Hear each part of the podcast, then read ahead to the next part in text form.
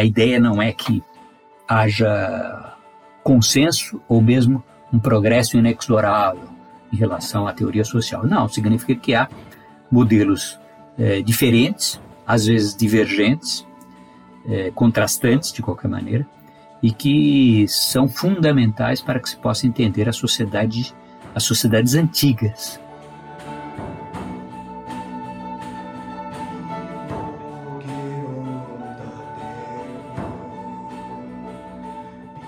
Meu nome é Pedro Paulo Funari, eu sou professor do Departamento de História da Unicamp. É, o tema de hoje, nós vamos tratar aqui nessa série de estudos clássicos, é sobre a relação entre estudos clássicos e teoria social. E ambos os termos exigem uma certa reflexão nossa, porque são, digamos assim, um pouco amplos e ambíguos. Bom, no que se refere a estudos clássicos, é, em geral se associa isto ao estudo do mundo é, greco-romano, de língua grega, de língua latina, em um período, um arco cronológico amplo que vai, digamos, do segundo final do segundo milênio antes de Cristo até não se sabe bem quando, talvez século V depois de Cristo, mas alguns estendem isso até uh, o século final do século VIII, né? É, quando nós temos aí sim a configuração com o Islã é, de uma outra situação. Alguns chamam esse período aí de antiguidade tardia. De qualquer maneira, esse grande é, contexto estudado pelos estudos clássicos, ele é, centra-se, por um lado, é, em todo tipo de evidências que nós temos sobre a antiguidade. Centra-se na língua, mas também inclui desde arqueologia, epigrafia, filosofia, história da arte, arquitetura. Bom, um, um catálogo imenso né, que nós podemos observar nos cursos é, superiores, que nós temos referências da antiguidade e, e nesses cursos todos que eu mencionei aqui, e outros ainda também, em que há disciplinas sobre a antiguidade clássica. Então isso tudo pode ser englobado, assim, sentido amplo, como estudos clássicos.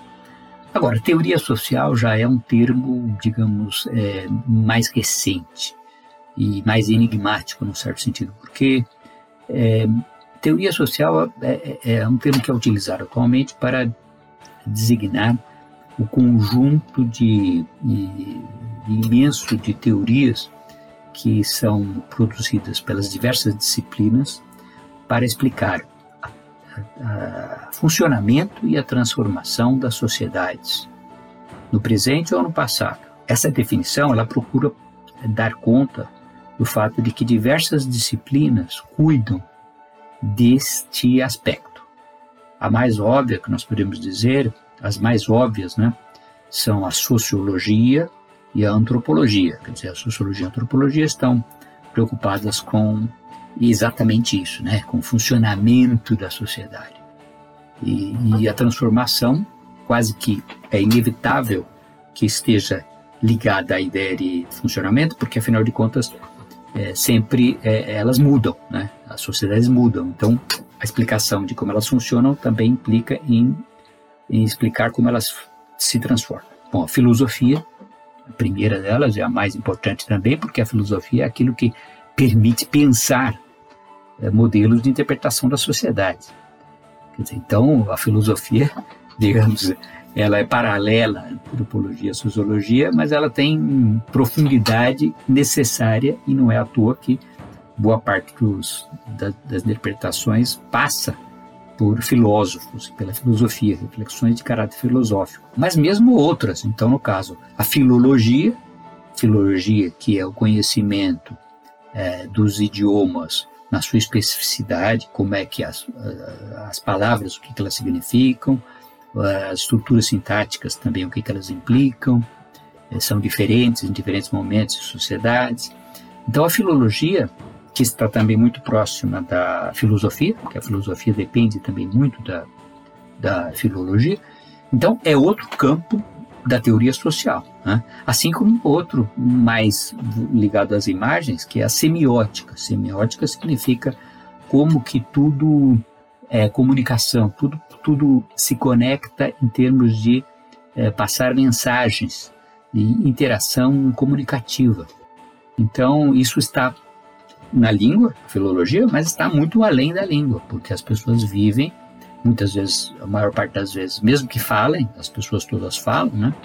Mas é, elas vivem e fazem muitas coisas sem nem é, pensar. Por exemplo, a estrutura de uma cidade, ela induz certos tipos de comportamento, é, uma aldeia induz a outros tipos de comportamento. Então, é, os aspectos, digamos assim, físicos e simbólicos é, são estudados pela semiótica. Também o, o, o céu, né, a relação entre submundo, mundo e, e céu, por exemplo, em diferentes culturas e épocas, é, são podem ser analisados também pela semiótica, porque justamente são imagens que se tem desses desses espaços, imagens tanto que nós as pessoas viam quanto as que elas como elas eh, constituíam um discurso sobre sobre isso. Isso significa que a, o termo teoria social ele procura dar conta disso, quer dizer, da explicar da formulação de modelos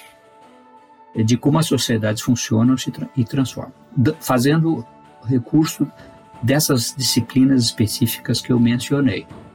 Então, é, de tal maneira que você pode juntar diferentes uh, contribuições para fazer análise de casos, de situações concretas específicas. Para tornar isso mais concreto, convém mencionar alguns exemplos. E, no campo, por exemplo, da filosofia, que é um campo, como eu disse, é, fundamental, porque é ele que permite até pensar as outras disciplinas, nós podemos lembrar um, um autor, que está, dois autores, mas vamos começar com um autor que está conosco, é, muito discutido é, em todo, em todo todo mundo contemporâneo, não só sobre a antiguidade, é o filósofo francês Michel Foucault. Michel Foucault já falecido há algumas décadas, inclusive em 2019 saiu uma obra dele sobre a antiguidade tardia, né? então novamente sobre a antiguidade, uma obra inédita porque foi posto. Né? Então ele continua sendo muito, muito, muito influente, mas não só no estudo da antiguidade, principalmente ele é uma referência para aqueles que é, todos os grandes estudiosos que estão pensando no mundo atual, ou no mundo futuro também, como será, como poderemos fazer esse mundo.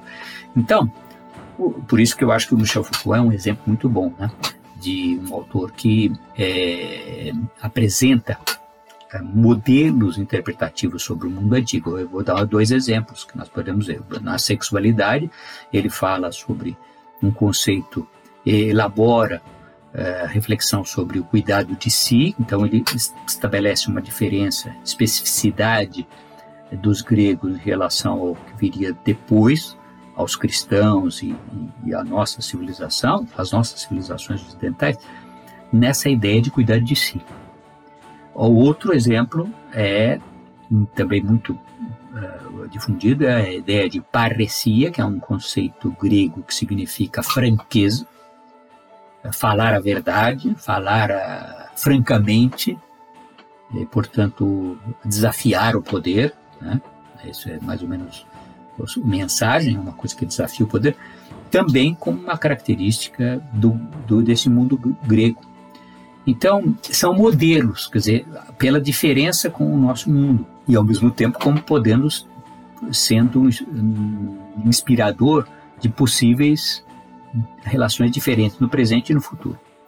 A mesma coisa nós podemos dizer com relação a outro grande estudioso, que é o Jean-Pierre Vernat, que também já faleceu há algumas décadas, e que este é mais conhecido mesmo pelos estudiosos da antiguidade, mas que é fundamental porque ele tem uma, uma teorias sociais, digamos, um pouco diferente da de Foucault, porque ele centra muito é, na filologia e numa análise é, é, dualista ou de, de oposições de tipo estruturalista entre os diversos aspectos da cultura.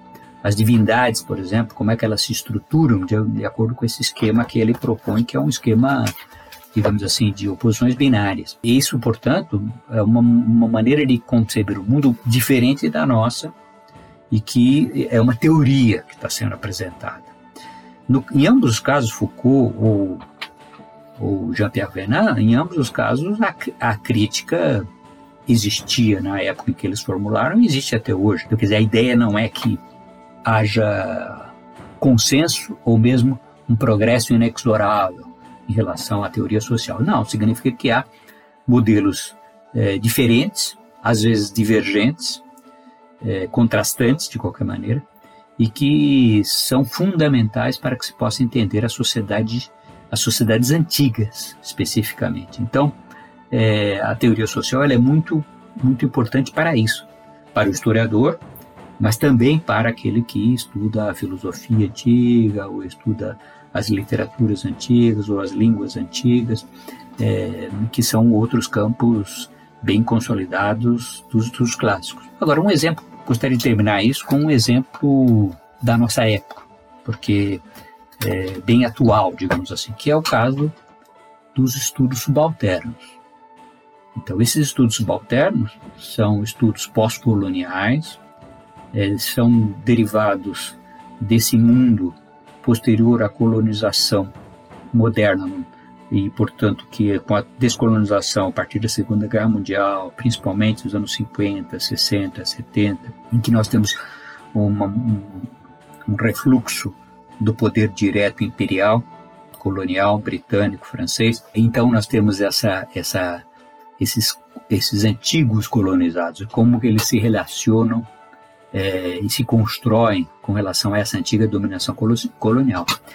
E então esses estudos subalternos, chamados são chamados também de estudos subalternos ou estudos pós-coloniais ou decoloniais, eles foram formulados para outra realidade, para a realidade contemporânea, para países como a Índia ou para situações é, assim que há essa, esse conflito de colonizador-colonizado, mas que forneceu uma série de teorias sobre uh, as identidades das pessoas, da, das múltiplas uh, relações conflitivas e contraditórias entre etnias, entre culturas diversas que convivem em multiculturalismo. Então, isso aqui formulado para o mundo contemporâneo, no entanto, tem sido aplicado uh, para o mundo antigo de maneira muito produtiva. Então, mostrar como gregos se relacionavam com com as outras pessoas, entre cidades gregas entre si ou com povos não gregos.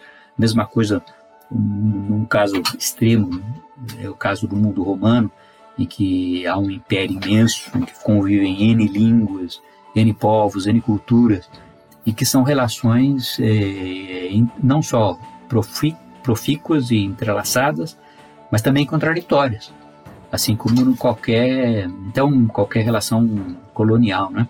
E esses subalternos, então essa, esses estudos subalternos, é, permite ver também os analfabetos, os, buscar né, os analfabetos, as mulheres, os é, excluídos. Né?